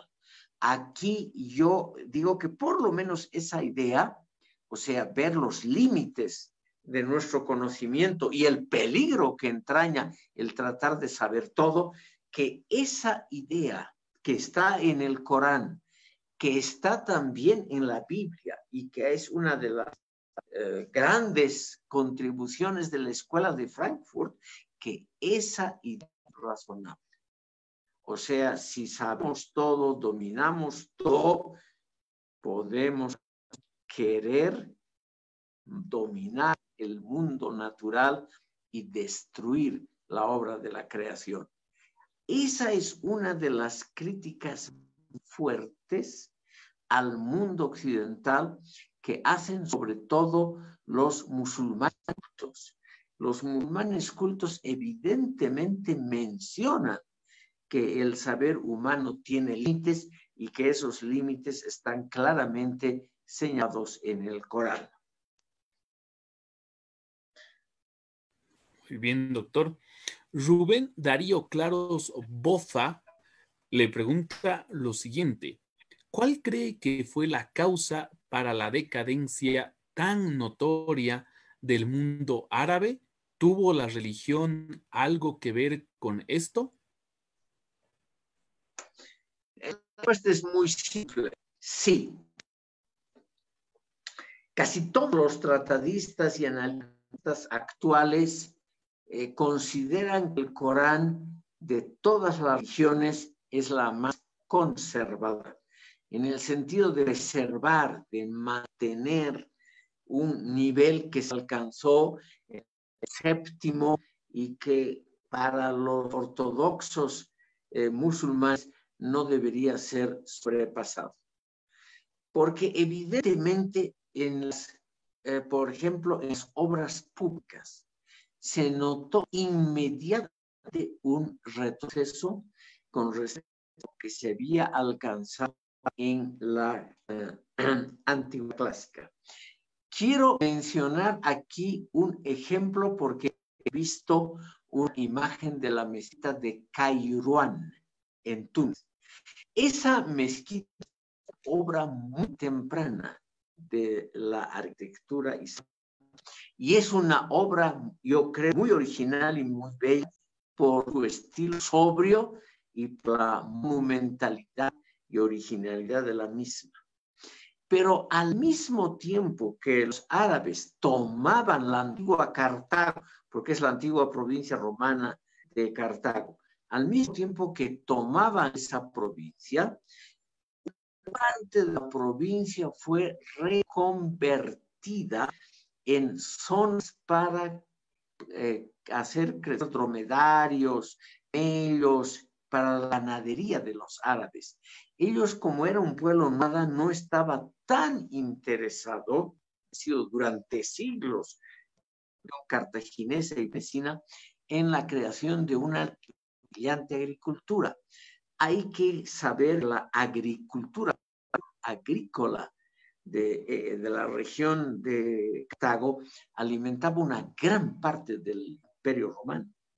Y Túnez es un país árido que no era en la verdad. O sea, ha habido un desastre ecológico causado por la mano del hombre. Y esta, y esta causa de la decadencia del mundo árabe tiene que ver con algo que todos los expertos señalan, el inmovilismo de su religión. Como el Corán es la y no hay por qué interpretarlo, tampoco no hay necesidad de pensar. Es decir, por ejemplo, todavía en todo el mundo islámico es muy bien visto, vista aquella persona que recitar todo el Corán de memoria. O sea, es una cultura en gran parte médica, no es una cultura crítica, creadora.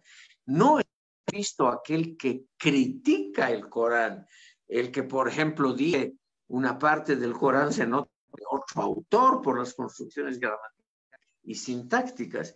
si no está bien visto aquel que exclusivamente recita sin criticar eh, el, el texto sagrado. Yo creo, para contestarle al Rubén, es el que en términos actuales, vivimos en un mundo globalizado donde cada día hay innovaciones, en el mundo actual ha resultado disfuncional, ha resultado negativo con respecto al mundo moderno, que es el mundo de innovación permanente, esa a conservarlo porque es lo tanto lo sagrado lo que eh, doctor, me tomo yo la molestia de preguntarle algo. Sí, por. Eh, bueno, en este, en este tema de, del mundo islámico y demás, ha usted, eh, ha usted recalcado mucho el tema de la eh, de lo poco que vale el individuo dentro del contexto político, cómo uno se ha desarrollado en ese aspecto, también filosófico, por supuesto. Sin embargo, es paradigmático, o paradójico, mejor dicho, cómo desde el punto de vista de, los sectores defensores de la mujer, hablamos de los feminismos más o menos radicales, tiende a haber como una especie de cariño, aprecio por el mundo árabe, condenando todas las supuestas, las supuestas y reales también opresiones del mundo occidental, pero nunca haciendo una crítica hacia el mundo árabe. La invisibilización y reducción de la mujer en el espectro del mundo político, filosófico y humano del mundo árabe es selectivamente olvidada por muchos sectores feministas. No, por ejemplo, se criticará el capitalismo imperialista, opresor. Eh, interrumpirlo se oye. ¿Perdón? Eh, no se oye. No me alcanza a escuchar, rayos. Aquí están tratando de mejorar la audición, pero a usted le oigo. Lo oigo al, a, Einar, pero...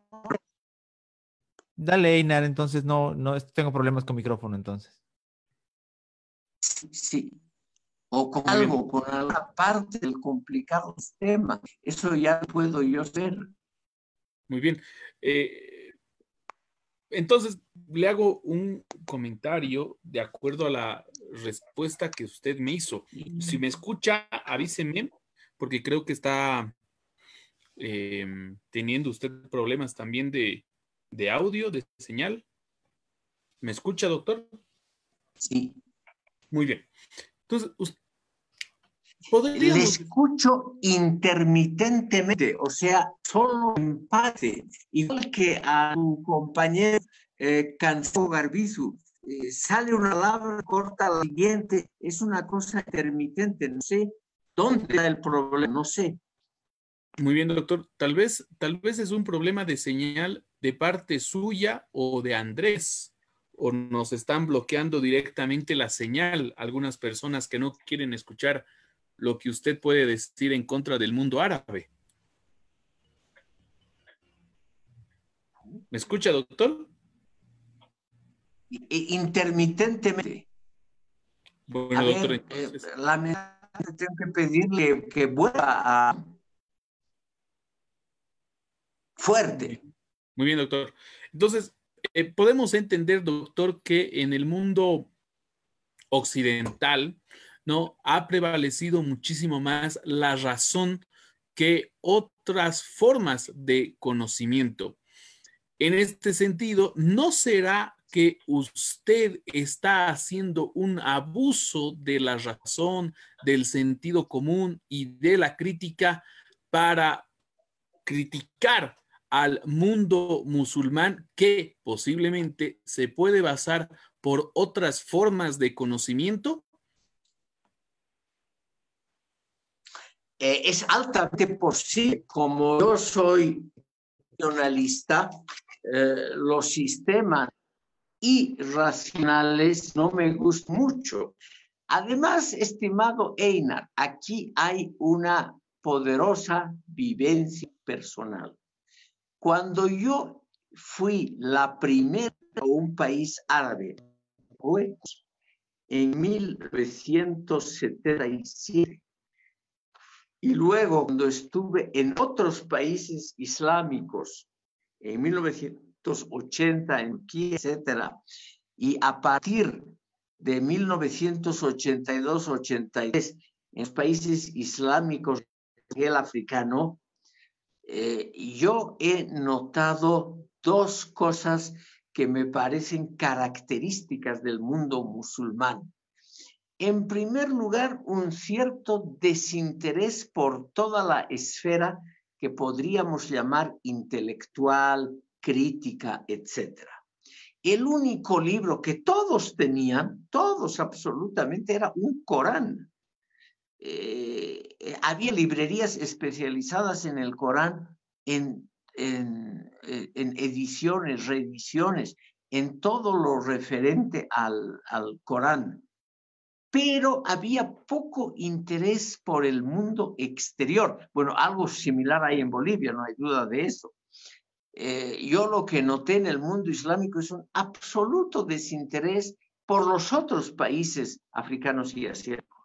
Es decir, por ejemplo, Marruecos, a nadie le interesaba un pito lo que pasaba en Sudáfrica, en Angola. Eh, les parecía un mundo muy alejado y simplemente no interesante. Lo mismo en los países asiáticos. Lo que yo creo es que el mundo moderno no tiene vuelta, es decir, no podemos ya volver a un mundo premoderno eh, como si esto fuese fácil. Tenemos que mejorar el mundo moderno. Como dice Jürgen Habermas, el proceso de la modernidad está inconcluso no ha terminado, lo podemos mejorar, ampliar, democratizar y sobre todo humanizar, pero no podemos renunciar a la razón. Religiones como la islámica, que atribuyen una importancia muy reducida o negativa al uso de la razón. Usted que se ha comprado un Corán va a notar en varios lugares el olímpico desprecio por operaciones intelectuales. Entonces, esa cultura es una cultura que está, creo yo, condenada a, en el mundo actual a una función subalterna. Puede ser muy violenta, pueden tener mucho éxito, pero no creo que sea una cultura que fije parámetros, ideas, líneas, paradigmas para nuestro desarrollo posterior.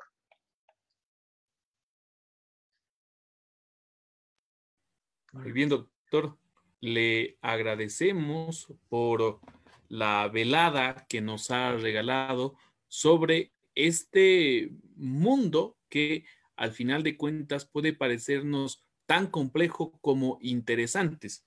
Sin duda, aquí en el Corán que usted hacía mención sobre el que tengo, pues dirá muchas cosas que pueden ser muy provocadoras, como en el caso último que cierra el libro, le comento esto y también para nuestros seguidores, el último, por ejemplo, que acá menciona y se empieza a cerrar es la parte de los paganos, ¿no? Y dice, por ejemplo, acá, se trata también en este caso de una sura de las primeras etapas de la Meca. Podríamos ahí entonces entender que hay varias etapas.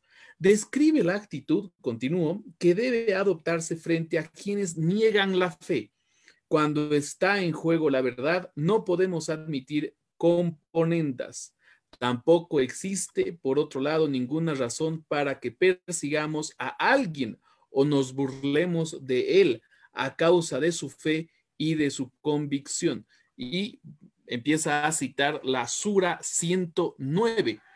Eh, sin duda, esto, claro, nos hace entender que el Corán también puede ser un lugar para poder reflexionar sobre este mundo que compartimos pues con tantos seres humanos y que han producido tantas cosas, tanto como el Corán y las bellas arquitecturas, como en el caso del cristianismo que ha hecho la Biblia y también de acuerdo a ella será más democráticos o más autoritarias las personas que lean sus páginas. En nombre del Colegio Abierto de Filosofía, doctor, le quiero agradecer por esta velada. Le esperamos para la próxima, ya coordinaremos el tema al cual usted pues disertará y nos deleitará. También agradezco a todos nuestros seguidores y a las personas que nos han dejado sus comentarios. Andrés.